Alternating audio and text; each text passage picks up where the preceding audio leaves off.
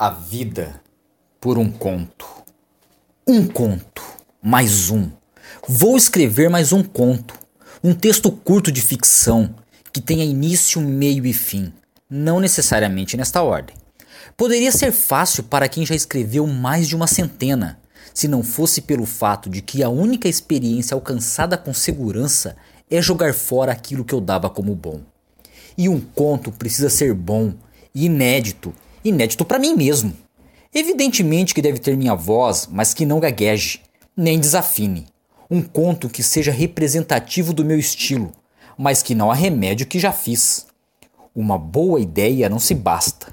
Tenho os bolsos transbordando de ideias, e só sei que uma é realmente boa quando materializada em palavras que sustentem uma narrativa. E minha visão de mundo deve estar cifrada no conto, sim, Escritor que se preze tem uma visão de mundo laboriosamente construída e burilada, para ir além do senso comum. Caso contrário, vira uma miscelânea de frases de efeito, entretenimento de almanaque, redação escolar ou coisa que os valha, menos conto. E a escolha do tema passa por este filtro. Um bom conto é a síntese entre a poesia e o romance, uma narrativa breve, porém prenhe de significados. As palavras, ah, são tantas, arranjadas numa cadeia frasal que comporte mais que o sentido referencial, superficial. Um conto como os icebergs. A arte do conto é a de revelar quanto mais esconde. Daí a pertinência de Hemingway em comparar o conto com o iceberg. Só um oitavo fica visível. Tiro do bolso uma ideia e sou assaltado pela cambada de impasses. Por onde começar? Primeira ou terceira pessoa? Em forma de fluxo de consciência, monólogo interior ou diálogo? O público, em geral, gosta de referências da cultura pop. Alusão a que não sou chegado, mas às vezes cabe muito bem. Como naquele conto que. Ah, estou divagando. A história precisa atrair e perturbar. Como seria o fim? E quando darei o conto por terminado ou definitivamente inacabado? Ainda preciso contra controlar o trauma de começar bem e perder a mão. Então, leitores e ouvintes, conseguem entender minha iminente desgraça? Qual caminho das encruzilhadas salvará este contista? Já sei, farei o conto como queria Edgar Allan Poe. O começo deve estar no começo e o fim no fim. Não, melhor seguir o conselho de Chekhov. Escrever a história, corto o fim e o início e terei um conto. Sinuca de bico. Ergueu a guarda e disse não. Desse jeito. Ergueu a guarda, mandou todos a puta que os pariu e ficou esperando. De pé, encostado num muro. Os pés calçados de civilização. O próprio muro e o lugar onde estava pisando. Tudo calçado por rotinas bem treinadas, menos a palavra que agora cuspia da boca. Assim, não. Era mais a possibilidade de perder os dentes que o incomodava. Não o medo da dor, de todos aqueles punhos nus e pés calçados, de todo aquele ódio e desejo de morte que só um homem bem educado pode cultivar dentro da carne por anos e anos, como um amor ou um câncer na paisagem submersa dos últimos minutos, horas, meses, anos, já sentia o corpo se debater de dentro para fora. No pescoço, nos pulsos, no descompasso dos batimentos cardíacos, o sangue forçava uma brecha, tentando, a todo custo, cumprir sua vocação de jorro e coágulo. Nas papilas da língua, um gosto de sarjeta e cortiça, de palavra que, uma vez dita, não tem mais retorno possível. A aridez da boca, um mau agouro. O antipasto para o sabor ressecado do chão. Sabia que erguer os punhos em guarda seria seu último gesto. E aquele não, a última palavra queria dizer. Mesmo assim olhava fixo pela fenda escura entre os braços em posição de defesa. Em torno e adiante, um cortinado negro e opaco, como se árvores e calçadas e beco e muro fossem uma coisa só e despencassem sobre si numa sincronia de onda. A única certeza. Seu futuro se resumiria na primeira porrada. Depois, o esquecimento. Em nenhum momento pensou em fugir. Nem na possibilidade de ser salvo na hora H, como acontece nos filmes. Ele todo, uma coragem em estado bruto, com toda a estupidez e redenção embutidas nesse sentimento. Nunca fora um herói, nem nunca tivera vontade de sê-lo. Agora tinha chance de provar essa filosofia de pé quebrado, várias vezes confundida com a covardia, que o justificava desde que se conhecia por gente. Se acontecesse o que muito provavelmente estava para acontecer, seria chamado no máximo de estúpido, nunca de herói.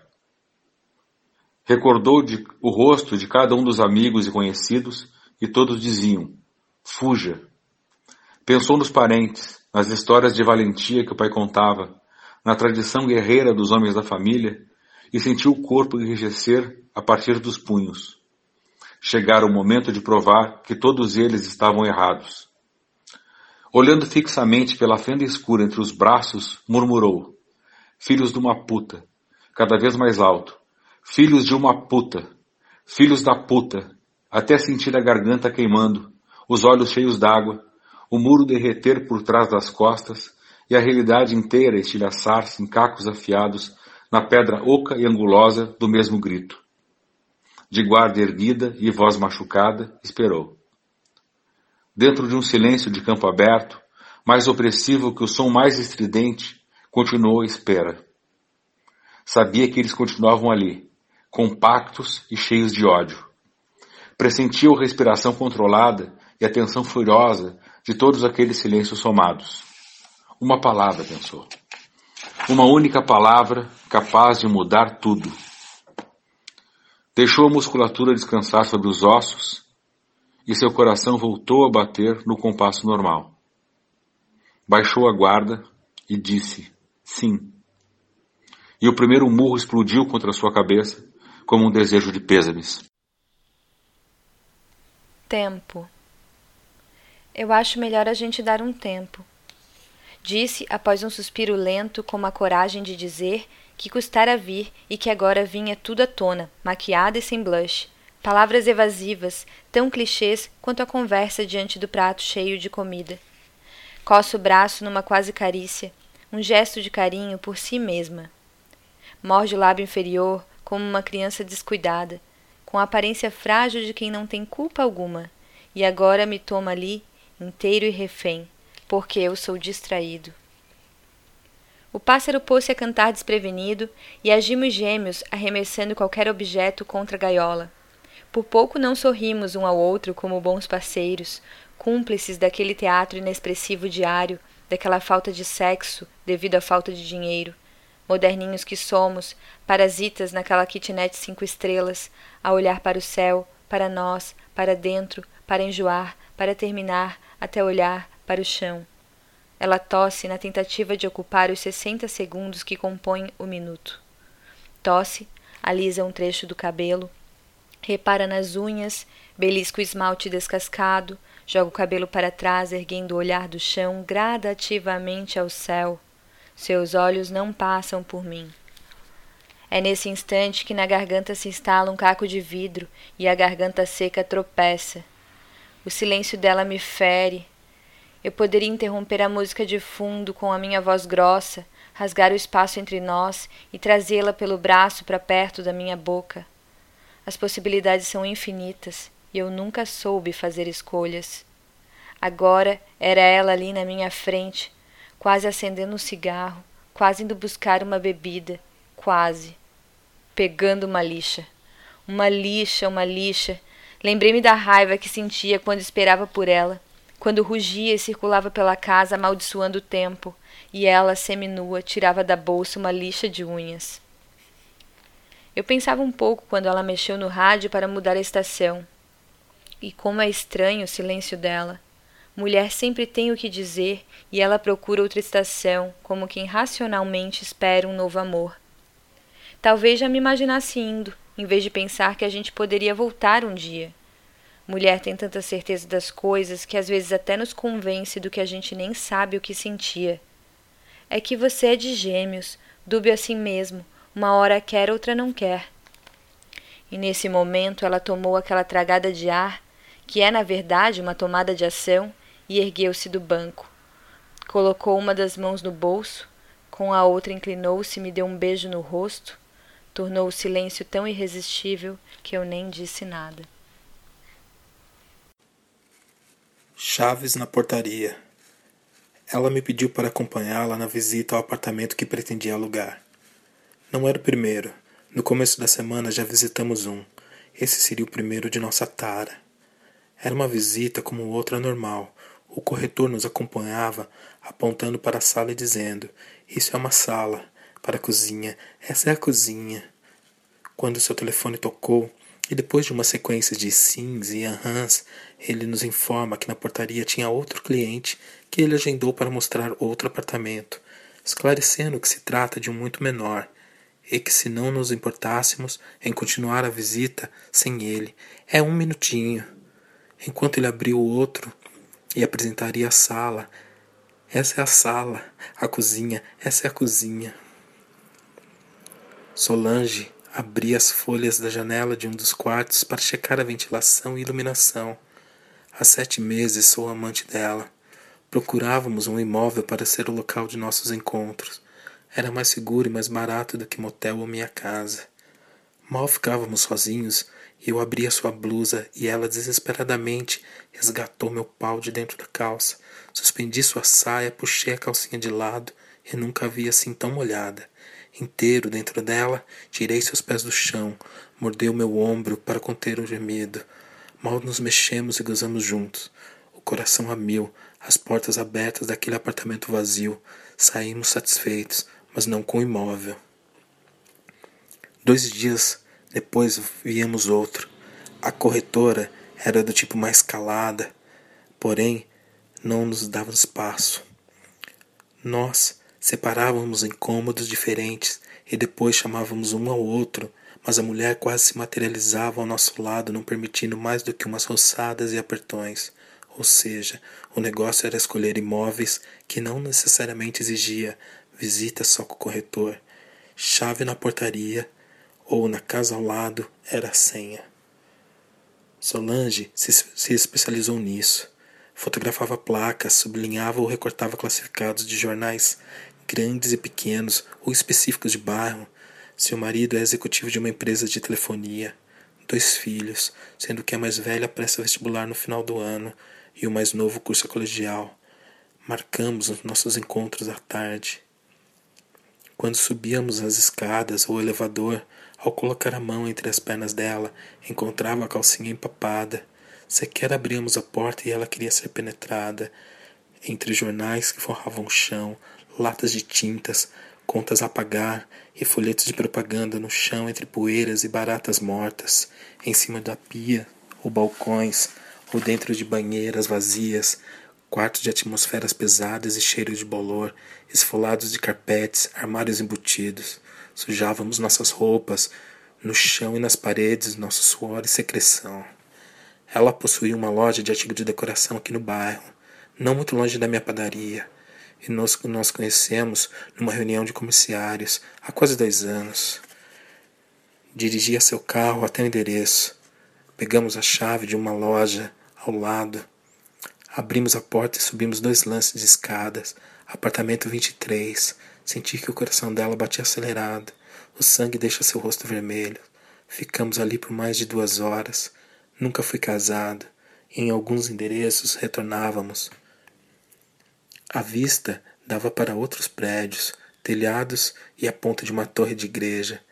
Enquanto apreciávamos, Debruçada no batente da janela, eu a fudia por trás, forte e violento como ela gosta. Os sinos tocaram um pouco antes de eu gozar. Concordamos que acordar com esse barulho deve ser um horror. Às vezes, comentamos e fabulamos a vida pregressa do imóvel, a última família ou a primeira. Ao mudar, sempre fica algo pessoal para trás, nem que for um grampo de cabelo ou uma lâmina enferrujada um rodinho de pia, um balde com pano, prendedor de varal ou algum móvel que não cabia mais. Eu é que mais ligava para esses detalhes. O negócio de Solange era outro. Era chaves em sua mão. Devolvíamos ao responsável com alguns comentários sobre a propriedade, Coisas como se estava no nosso gosto ou não, valores, localização, confirmação com quem tratar. Passávamos os telefones falsos e nos apresentávamos como marido e mulher, sem filho, é claro. Somos brancos e parecemos ricos. Isso não só aqui, mas em qualquer lugar abre muitas portas. Agora o telefone tocou. Era ela, confirmando um encontro para as quatro da tarde. Uma mansão que parece até que tem piscina. Achei tarde, porém, como era do outro lado da cidade, resolvemos nos encontrar no local. Avisei meus funcionários que sairia depois do almoço e só retornaria à noite, bem à noite, só para fechar o caixa. Hoje comemoramos um ano de nossas visitas. Brindaremos com champanhe. De sabores. Marcão chegou de mansinho. Raimunda gozava, então, de boa saúde. Ele se achegou, achegou-se e adentrou o universo da ingênua Raimunda. Via das dúvidas, ela se alinhou também e foi ficando, ficando grávida de cinco meses. Abandonada por ele e pela família, adquiriu doença de rico, depressão. Jogou-se num despenhadeiro com os juros de sua inútil vida toda dentro de si. Que investimento mais besta, disse ao vago da hora. Ruminava esse pensamento enquanto sentia as dores entorpecidas por uma garrafa de cachaça. Antes de começar a beber, Raimunda leu o rótulo que estampava em letras garrafais: Cachaça da Boa, com X, e com a devida exclamação, bebeu xingando a besta que tinha escrito isso e ainda errado. Vagabundo, como ela diria a mãe. Passara a vida sonhando com fadas. Escrevia com todas as forças do seu coração, como dizia Magda, uma de suas leitoras. Só ela compreendia e a incentivava. A mãe achava que o que ela fazia era coisa do diabo. Onde já se viu uma pessoa de letrinhas num papel? Uma pessoa tem que ter alma, mas alma de papel? Só minha filha maluca, insistia a mãe. Foi ao padre Gonçalo confessar o pecado da filha. Não tardou, o padre apontou no quartinho apertado e foi logo mandando Raimunda rezar três Pai Nossos e duas Ave Marias. Foi um bate-boca dos diabos, quero dizer, dos deuses. Só isso, padre, retrucou a moça. Não é lá um pecado tão grande, minha filha, mas a ignorante da sua mãe me obrigou a vir lhe dar a absolvição. Se não, não cuida mais da limpeza da capela. Chantagista. Mas não sou eu que tenho que lhe contar os meus pecados? Por quê? Tem outro maior? Assim vou perder a faxineira voluntária. Estou grávida do Marcão. Ele caiu fora. Sem casar, oh meu santo Pai, multiplique tudo por mil, tanto os Pai Nossos quanto as Ave Marias, e cuide bem do pequeno órfão de pai. Mas se eu fosse casada, não seria um pecado maior? Sim, minha filha, mas do pai, que considerou o filho um ser abandonável. E se eu abotar, o pecado não será maior do que o maior? O que era agora? Está tentando me confundir? Além de escrever e inventar alma de papel, como de sua mãe, sabe interpretar melhor as escrituras do que seu confessor? Pois pode multiplicar tudo por dois mil. Ora, nem Jesus faria uma multiplicação dessas. Ele só multiplicou os pães para os esfomeados e disse que a gente só devia crescer e se multiplicar. Ele não falou nada em casar. Esqueceu-se de que ele multiplicou também um vinho e, justamente numa festa de aniversário, esticou o homem santo, titubeando ainda sem entender aonde Raimunda queria chegar. Dá licença, padre, o senhor trocou até o evento. Era uma festa de casamento, mas ele estava se divertindo e cá entre nós, ficar sem vinho numa hora dessas? E tem mais, ele nunca mais falou sobre esse assunto de casamento. Acho que é porque sempre falta alguma coisa. Nunca ouvi ninguém elogiar uma festa, principalmente de casamento. Ou a noiva tá feia, ou a comida tá ruim. Ah, quem tem que me dar licença agora é você, eu, hein, louca imunda. O padre saiu pisando duro. Raimundo olhava o mundo como se estivesse acima das nuvens. Criava o seu universo e nele governava a absoluta. Dona Magda adorava o que ela escrevia e sempre, além de uma quantia em dinheiro, trazia roupas novas ou uma maquiagem. Era uma leitora especial. Ao descobrir que ela vendia as histórias a uma escritora de verdade, a desilusão foi demais. Pegou-as pelo cabelo e lhe deu dez tapas na cara, como era justa cinco em cada uma das faces. Isso sim achava que Cristo aprovaria. A polícia lhe deu razão e ainda indiciou Dona Magda por violação de direitos autorais. Mas o povo não perdoa. Aliás, a maioria não sabe nem ler. Agora, além de uma louca imunda, pois inventava gente com alma de papel, era uma safada vagabunda, pois seria mãe solteira. Já fizeram até poema sobre a cumplicidade entre seu nome Raimunda e suas rimas. Nome fácil de rimar até com palavrões. Que pena que sua leitora era também uma farsa, oriunda dessa gente que feria sua imaginação tão fecunda e que machucava sua alma de uma honradez profunda. Que licença poética rimar em uma prosa, pensou suspirando.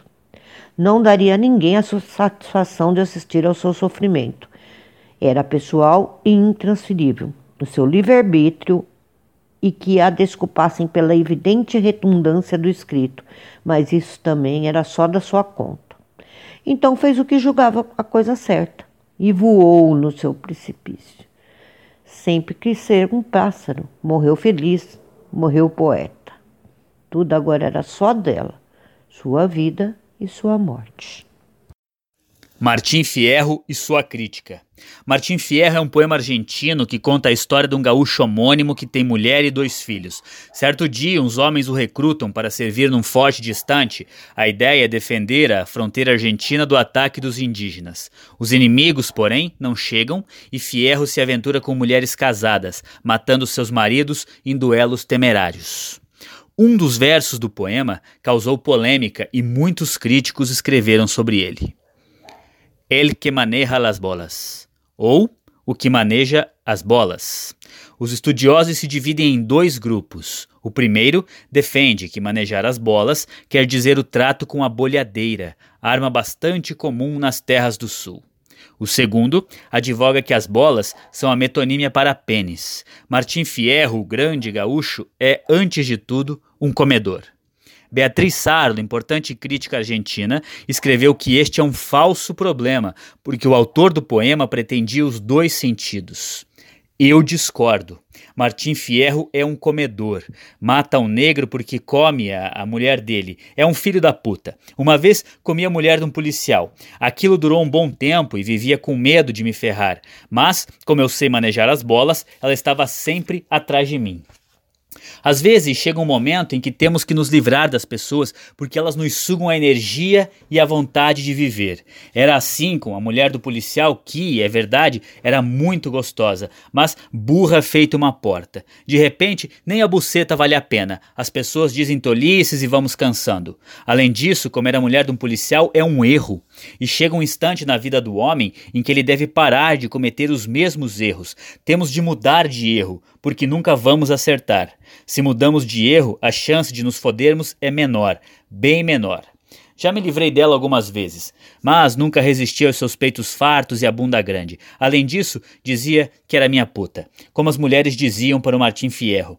Há um trecho no poema que diz: uh, Nunca hables em demacia, ni te cages por completo, ou nunca fale muito, nem se cale totalmente. Eu falava muito, então liguei para ela: Escuta, amor, vamos embora. Você sabe, não tenho nada, só a roupa do corpo e o meu amor por você. Vamos? Sério? Jura? Nunca falei tão sério em minha vida. Porra nenhuma. Entretanto, eu Estava gostando da loucura do amor que fingia e comecei a delirar. Arranjei uma arma para me defender da sanha do policial cornudo e um esconderijo seguro. Ah, Martim Fierro, o que você teria feito? Estocado o soldado com a faca insidiosa? Assim, quando percebi, já estava falando sério. Eu queria fugir com aquela puta de merda. Eu estava apaixonado pela história da nossa fuga, pela perspectiva de comê-la o dia inteiro e a noite toda em nosso esconderijo. Comprei um facão porque não tinha dinheiro para uma arma de verdade. Eu estava maluco. Que chances eu tinha contra a arma de um policial? Quer dizer, se eu tivesse a habilidade do Martim Fierro, um matador de primeira, mas não. Eu sabia lutar alguma coisa de Kung Fu que aprendera sozinho nas longas noites de verão. Além disso, eu teria que enfrentar a ira de um corno que, das iras do mundo, está entre as maiores. É sem dúvida maior que a de Aquiles. Ou não, porque.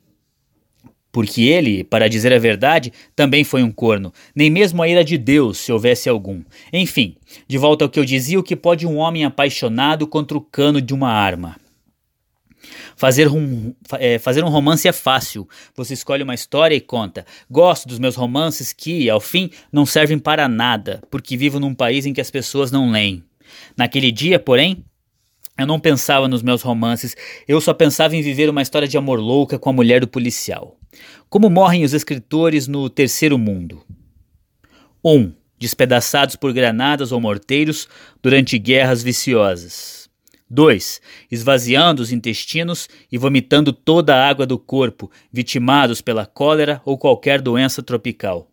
3. Esfaqueados por algum assaltante. 4. Atropelados por motoristas imprudentes. 5. Comidos pelo raquitismo. 6. Violentados por negros canibais. 7. Enforcados em presídios imundos. 8. Esburacados por maridos ciumentos.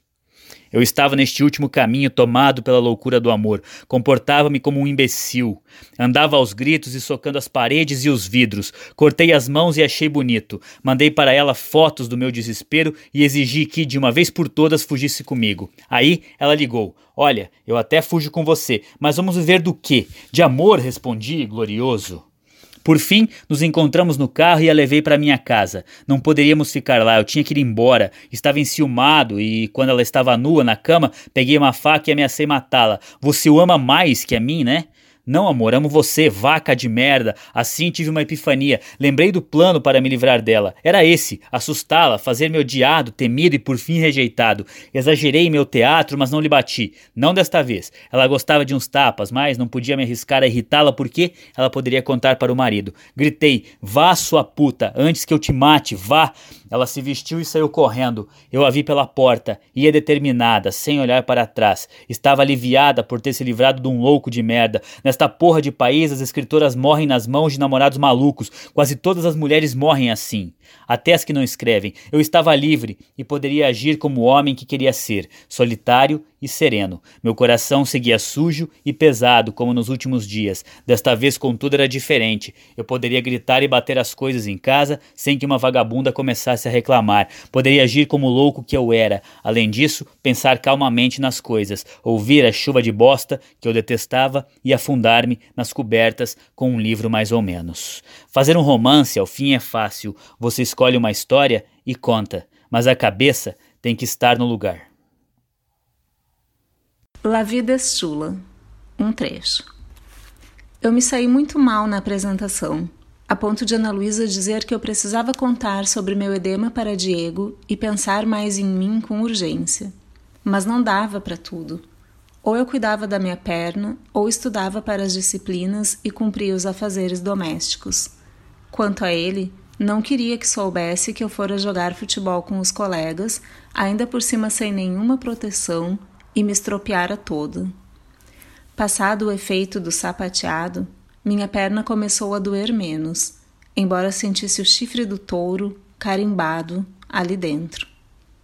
A Copa da África do Sul já ia começar e a Espanha estava confiante com seus últimos resultados como campeã da Eurocopa em 2008 e da Copa das Confederações em 2009, a segunda colocada no ranking mundial, mundial da FIFA.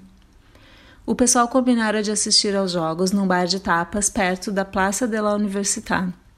Nem falei para Diego, porque sabia que ele preferiria ver em casa. Eu entrara mais no clima da Copa do que ele, preocupado com a volta à Espanha em agosto. Meus amigos, sim, estavam encantados com o sucesso do país em que estudávamos.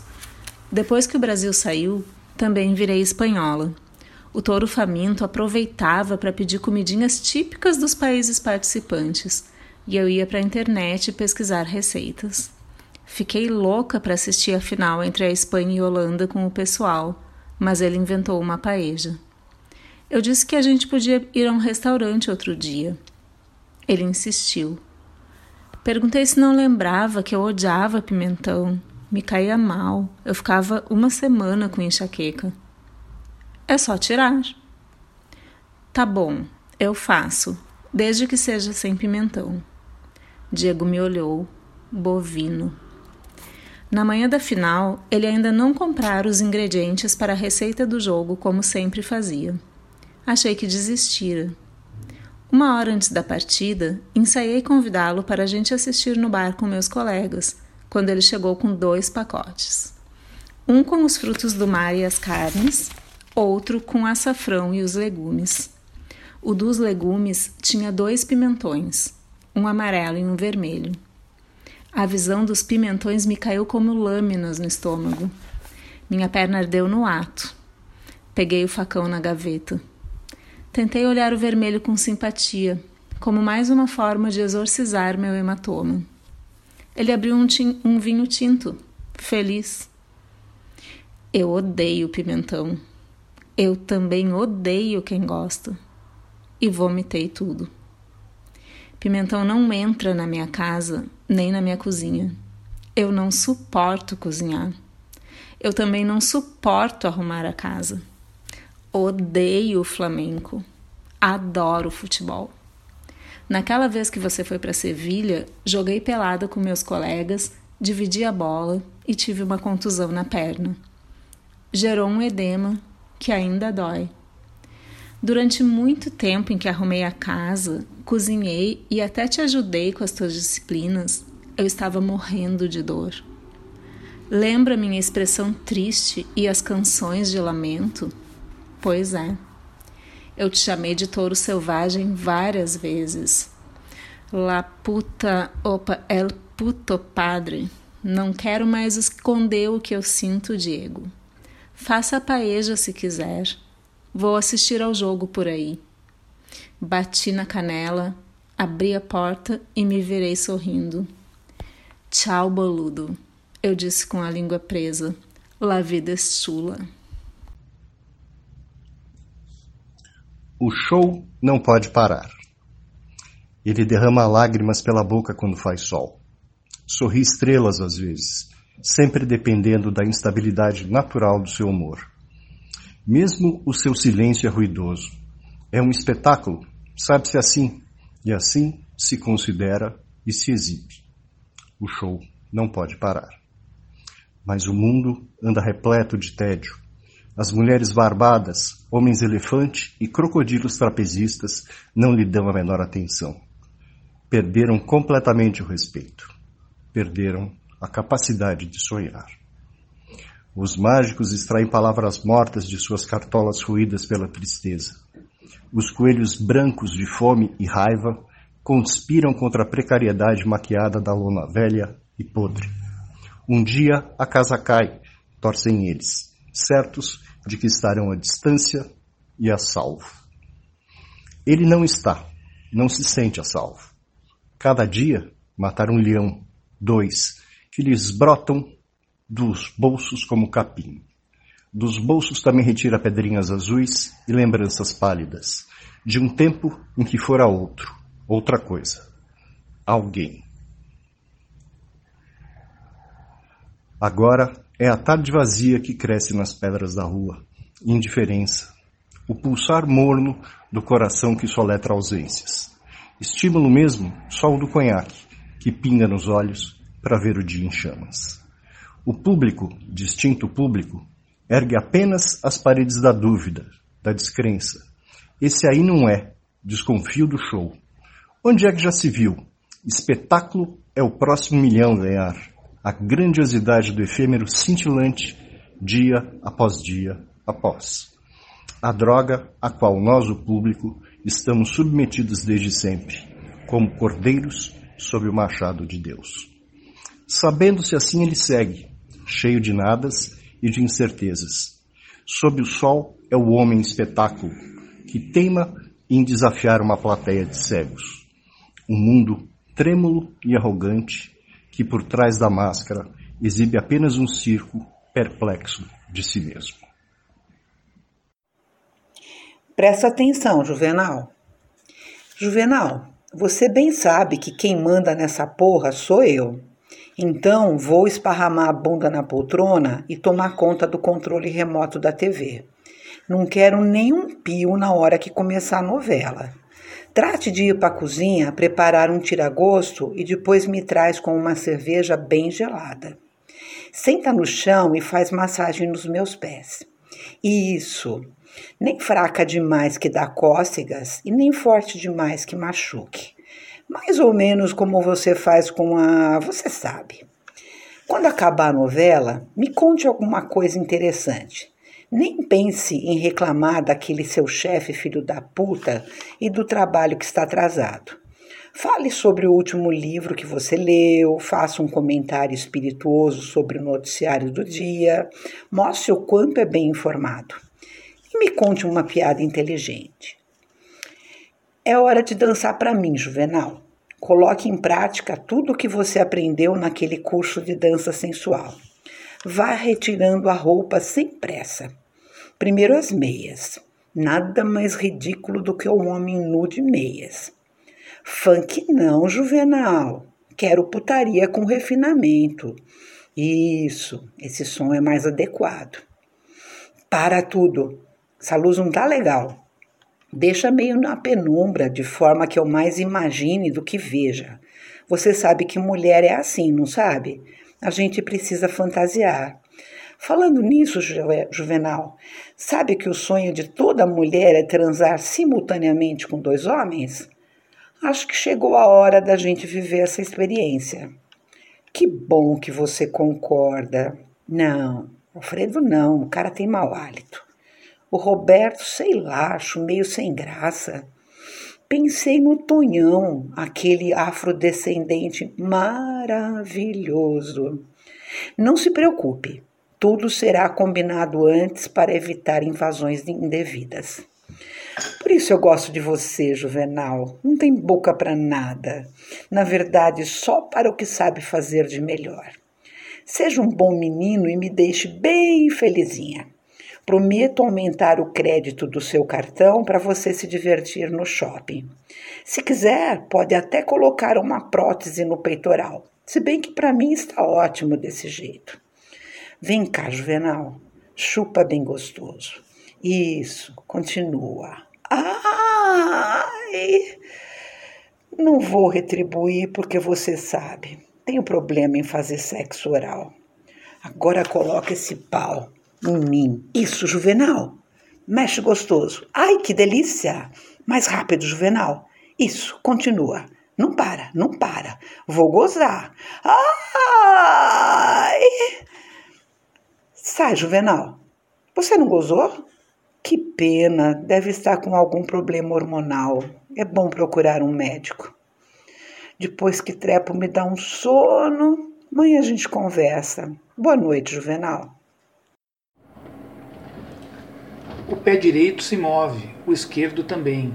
O direito avança, em seguida o esquerdo. O asfalto irregular fica ali.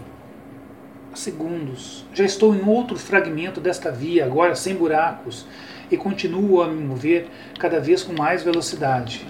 Centenas, milhares de casas, uma ao lado da outra, sobre, embaixo, casa dentro de casa, no bairro 10 quilômetros distante do centro de onde se vê ao longe, observo daqui, prédios em que apartamentos estão ao lado, abaixo e acima de outros apartamentos.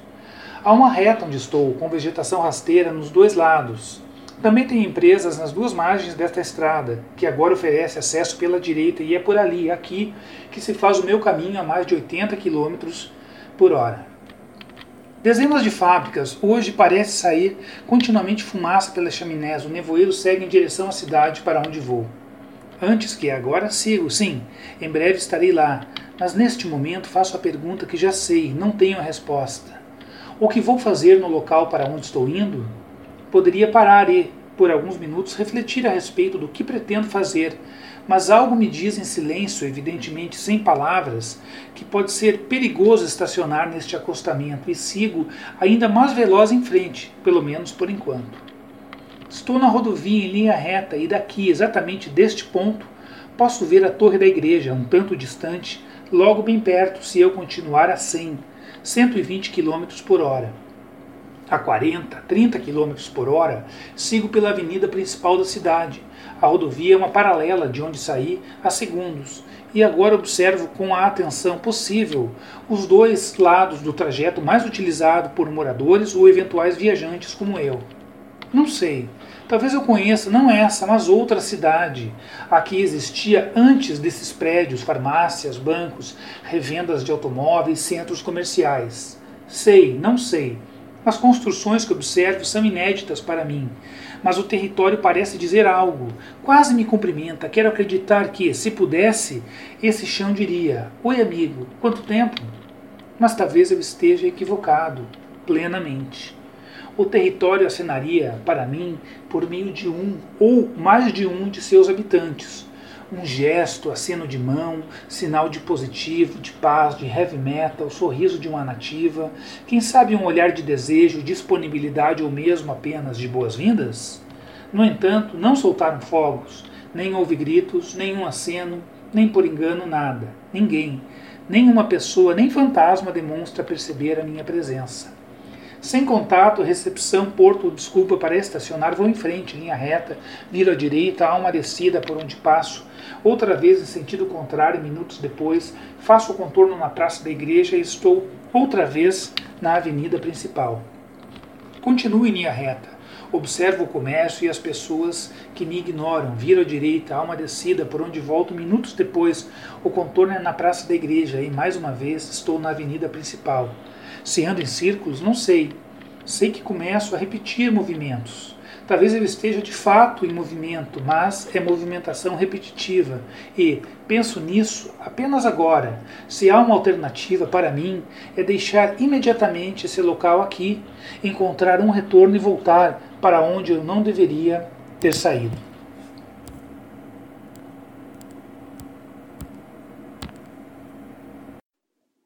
Conto O Coração dos Pássaros para Tico e outros pássaros que tiveram a coragem de alçar voos mais longos. Descobri que ele era humano quando me contou sobre o preto. Lembrei dele sério, mãos no pulso, olhar compenetrado e assobiando em frente à caiola, numa espécie de conexão incompreensível para mim. Dizem que os pássaros tendem a ter corações maiores do que os mamíferos. Isso é uma exigência metabólica do fogo. Quando conheci Tico, tive certeza que o seu coração era bem maior do que o meu. Se eu tivesse conhecido, também saberia disso, e esse fato não te causaria nenhum espanto. Acachei e comecei a cafar. As pessoas, pouco a pouco, começaram a se aglomerar no início silenciosas e reticentes. Depois se sentiram à vontade e começaram os puxichos e os risos nervosos. Não me apalei, continuei a cavar e chocar pequenos torrões de terra ao lado do corpo morto. Um carro com a sirene ligada estacionou. Dois policiais saíram e abriram espaço entre a multidão. Ordenaram que as pessoas se dispersassem, caso contrário, usariam a força, e não levariam apenas a mim para a delegacia, mas todos que se mostravam coniventes diante da minha loucura. No entanto, ninguém se assustou ou moveu uma pena do lugar. Logo, os policiais também pararam estupefatos diante do espetáculo. Quando eu me virei para a multidão, é como se eu fisse a mim mesmo numa espécie de brincadeira pissarra de duplicação. Lá estava eu, em frente à caiola, mãos no pulso, o olhar manso, boca projetada imitando um pico. Durante o ritual fúnebre, algumas imagens me voltaram à cabeça. Me recordei do dia em que o Tico fugiu de casa. Minha mãe, apavorada e tentando me poupar da dor do abandono, Mães têm um jeito peculiar de não nos afugentar do ninho. Não me disse nada. Para sua surpresa, quando fui até a varanda, depois da escola, lá estava ele, como se nada tivesse acontecido, inocente da sua intenção, quase perversa de se desvencilhar dos seus. Me olhou faceiro e esperou o assopio que ele retribuía sempre como um eco. Não podíamos culpá-lo por sair e percorrer outros territórios. No final das contas, seu afeto acaba vencendo o desejo de liberdade. Voltamos. Tico saiu outras vezes, mas sempre retornava e, ansioso, esperava pelos meus passos vacarosos e pelos meus assobios. Ele assobiava de volta, eu esperava. Ele assobiava de volta, eu esperava. E assim foi por anos e anos, toda vez que eu me aproximava da varanda. Eu poderia simplesmente parar de cavar e deixar o corpo morto descansando no jardim da praça, em meio aos lírios. Porém, minha irmã me alertou que ele poderia servir de alimento aos cães. Por isso, continuei cavando, alheio aos olhares perplexos do público. Minhas irmãs e minha mãe não paravam de chorar. Meu pai estava um pouco mais afastado, mantendo intacta sua função de homem inabalável. Quanto a mim, eu não chorava, me mantive forte durante todo o velório. Suspendi o corpo morto antes de repousá-lo sobre a cova. Ele era tão leve que tive a impressão que a morte é só uma abstração. Pouco a pouco a multidão se dispersava. Os dois policiais já não estavam apreensivos e esqueceram de permanecer com as mãos sobre as armas. Pequenas lágrimas escorriam dos seus olhos. Me levantei, desfiei de alguns desavisados e voltei para casa de cabeça baixa. Esses dias tomei coragem e fui até a varanda. Assopiei, esperei. Tico assopiou de volta, como um eco.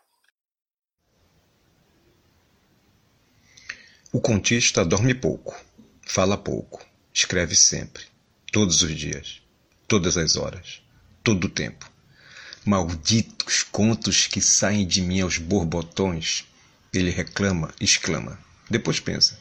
Será que o leitor saberá o que significa borbotões? O contista quase não dorme. Se dorme, sonha. Se sonha, pode apostar, é um conto. Os contos invadem a vida dele, os sonhos dele, os dias dele. Tenta mudar de gênero. Pensa em escrever um romance. Mãos à obra. Escreve o primeiro capítulo. Concluída a tarefa, ele descobre que escreveu um conto. De novo, desiste do romance. Volta aos contos. Os contos é que me escrevem, ele filosofa. São muitos, de todas as formas inimagináveis: de fadas, amor, terror, suspense, pavor, assombrações, visagens, folclóricos, dor, filosóficos, eróticos, metafóricos, metalinguísticos. Muitos. Sempre ad eterno. Forever and never.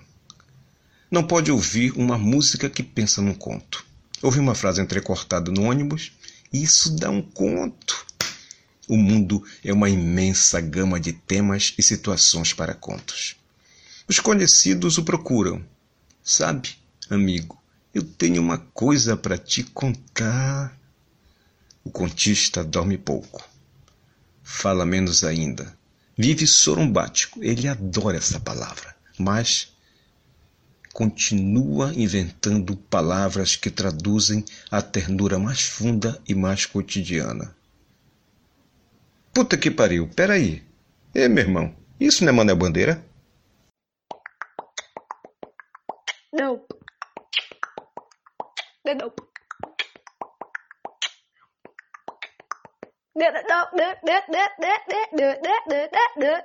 Não.